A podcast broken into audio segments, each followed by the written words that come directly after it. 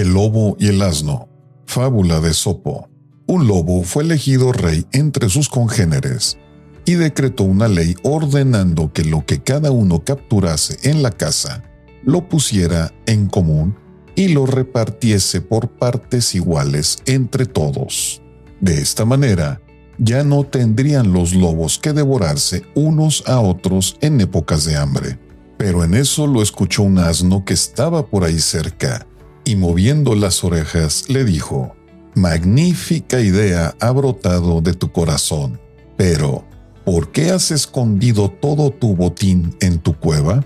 Llévalo a tu comunidad y repártelo también, como lo has decretado. El lobo, descubierto y confundido, derogó su ley. Moraleja, da el ejemplo y cumple con tus propias leyes.